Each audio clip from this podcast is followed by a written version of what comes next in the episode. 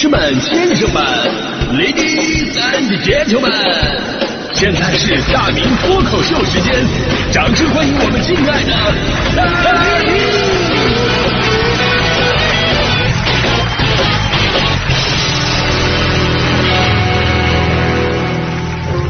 好，欢迎各位来到今天的大明脱口秀，我是大明啊。今天呢，咱们跟大家伙聊的关于是拖后腿的话题。真的，谁也不想成为那个拖后腿的人啊！奈何这个世界真的太卷了，总有些人把前腿拽得太急了，导致我们这些本来想抱大腿的人，看起来就好像拖了后腿一样，真的太卷了。所以说呢，成年人的世界哪有容易二字啊？啊，其实也有啊，就容易胖嘛，对不对？真的，我发现我在胖的这个领域，我太有天赋了，我太有天赋了，我完全不用内卷啊。有人说啊，自己太容易胖了，喝口凉水都长肉。然后我比他们的境界还要高，我是别人喝口凉水，然后肉长到我身上。真的，我现在我都纳了闷了，我真的我吃的也不多呀，甚至有的时候我一天不吃饭，这肚子还是撑得鼓鼓的，好像刚才刚吃的很多了一样，这不科学呀。为什么？后来想啊，想明白了啊，这就是所谓的祖师爷赏饭吃吧。在肥胖这个领域，不用我努力，祖师爷直接把我喂饱了。年初我上那个央视开门大吉的时候，好多朋友就吐槽：“哎呦，大明你刚从电视里边出来的时候吧，我以为是我们家电视屏幕那个比例设置有问题，直到你跟人家主持人小倪俩人站一块的时候，才发现啊，应该还是你的问题。这都不算什么，最过分有一个听众留言，你知道吗？你知道他怎么说的吗？他说：“大明你太厉害了，真没想到你那么胖，竟然还答对了三道题。”于是我就很生气，我只是胖而已。胖跟我能答对几道题有神马关系？而且你们有没有想过，我的脑袋很大，也是因为我的脑容量比较大。恐龙脑袋小，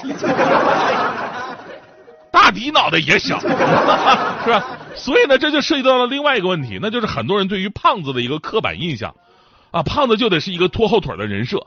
真的，你会发现，尤其是很多影视剧的作品当中。里边主角的旁边都有一个好朋友是个胖子，比方说《西游记》里边孙悟空旁边的猪八戒，剧版《鬼吹灯》里胡八一旁边的王胖子，还有《少林小子》里边这个释小龙旁边的郝邵文，功夫里边周星驰旁边的肥仔聪，对不对？他们的存在有三个意义：第一个是用自己的无能反衬主角的强大；第二个意义呢，就是关键时刻掉链子，成为主角成功路上最大的绊脚石。第三个意义啊，就更更简单，就是负责搞笑 啊，负责搞笑。就说到这儿我就来气，你知道吗？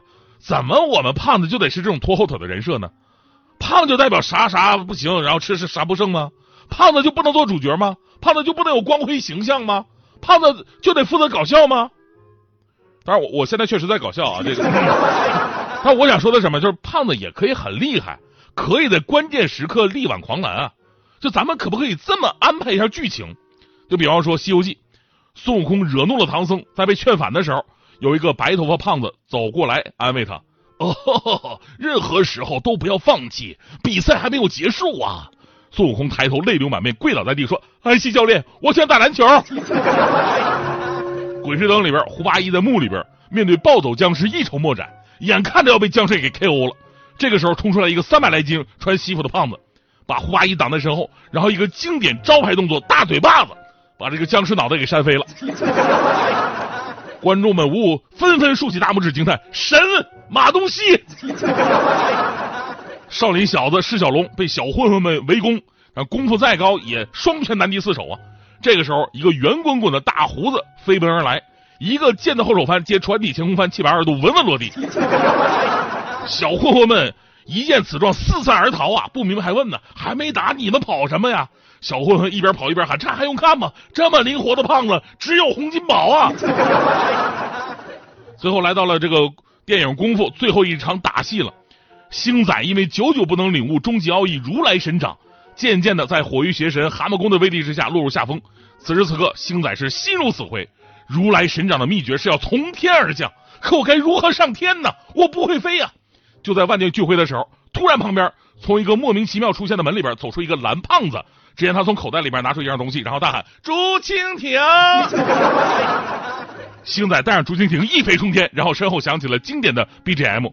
如果我有机器猫，我要叫它小叮当。竹蜻蜓和时光隧道能去任何地方。而且啊，这个功夫的剧情啊，都是跟这个主题曲走的。后来剧情我们都知道，哎，火云邪神战败，想偷袭又被星仔化解，但是星仔仍然原谅了他。火云邪神最终被星仔的光辉形象所感化，痛哭流涕。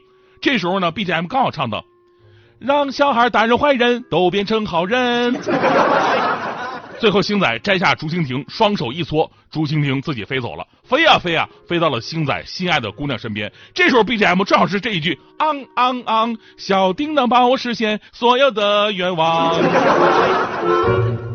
毫无违和。原来的电影甚至都不用怎么改动。我怀疑星爷就是照着这首机器猫主题曲拍的功夫，真的。真的，如果啊，真的，我刚才把这个都拍成电影的话，我一定代表胖子去影院买票支持，而我相信所有的胖子都会支持。而最新的统计，全国有六亿肥胖人群，这都是我们自己人啊。如果我们大家伙都支持的话，一张电影票就算你只卖三十几块钱，票房也能破二百亿，你知道吗？开个玩笑啊，今天脱口秀有点过于天马行空啊，毕竟胖子都是负责搞笑的，对不对？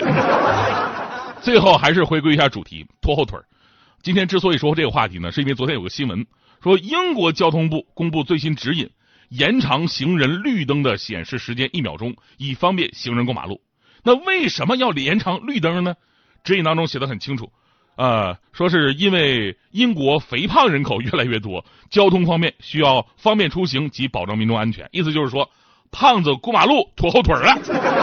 就看这个新闻，我就真的我特别想吐槽。虽然说咱们刚才已经吐了一天的槽，呃，现在我看到这个新闻，我还是想吐。请原谅一个胖子的玻璃心。咱就说延长绿灯这个时间吧，是个挺好的事儿，但是咱有必要把它说出来吗？对吧？你就说延长绿灯是为了方便出行，保证民众安全就可以了呀。大家伙也都会懂，也都会拍手叫好。你有必要单独把胖子拎出来啊？是因为肥胖的人越来越多。真的，我我看了，我看了，英国马路平均绿灯时间原来是六秒多，现在改成七秒多，这本身是时间短好吗？对不对？其实我们胖子过马路的速度还是可以的，我们只是启动比一般人慢了而已，啊，造成我们整体上有一种慢的感觉。我们启动跟别人不一样，别人一踮脚就走了，我们得先扎好步，先向下发力，然后利用反作用力。膝盖找准时机，同时往上一顶，这个时候上半身包括脖子跟脑袋要配合使劲，就像那个游泳蛤蟆出水一样挺那么一下子，然后利用整体向上的惯性带动向前的步伐。这时候三秒钟已经过去了，所以最好的解决方式啊，就是提前三秒启动啊。开个玩笑啊，其实不光是英国，就咱们国内很多的马路啊，真的不是说胖子能不能走过去的问题，而是本身绿灯时间设置太短的问题。最短的之前有新闻说，重庆有个正常的路口，绿灯就四秒钟，四秒钟就赶上我这样刚启动就结束了，连制动的时间都没给我。我自己也遇到过很多这样的路口，比方说我们家长春啊，长春，我们家那个跟吉林大学就隔着一条马路，那个马路很宽，最少二十米以上，但那个绿灯短的，我每次必须连跑带颠儿，刚刚好能够。走的话肯定过不去，那你想想，老人跟孩子肯定也得费劲儿啊。呃，可能是意识到这样的问题了。你看啊，就是路口不是那个红绿灯吗？绿灯上不有那个小人吗？啊，它闪烁的频次就不一样。时间比较充裕的路口，小人的闪烁是咚咚咚咚咚咚。那时间比较紧张的路口呢，小人就是咚咚咚咚咚咚咚咚咚。但那种时间根本不够用的啊，就是完全过不去的，小人闪的就是。就仿佛在告诉我们，这条路只有苏炳添能过去。所以真心建议啊，这个道路交通呢离不开红绿灯。如今我们的道路建设肯定是越来越好了，而红绿灯的人性化，其实能更好的让我们的道路发挥它应有的作用。呃，不过最后还是要说呀，就胖子有的时候呢，确实也会拖后腿，这个我也得承认啊，也得承认。比方说，我跟朋友们在一起，朋友们就会因为照顾到我的情况，取消一些关于运动的活动。比方说，我们一起去。周末啊，京郊游玩的时候啊，经常有人提啊，走啊，去爬山去啊。这儿有人会说，哎呀，算了，大明还在呢啊，咱们换个轻松点的吧。人说啊，忘了忘了，那咱们烧烤吧。啊。所以有的时候我真的我我我有点对不起他们啊。有了我以后，他们的活动就没有那么的健康了。直到有一次，我那天是因为有事儿，我没有参加周末的京郊活动。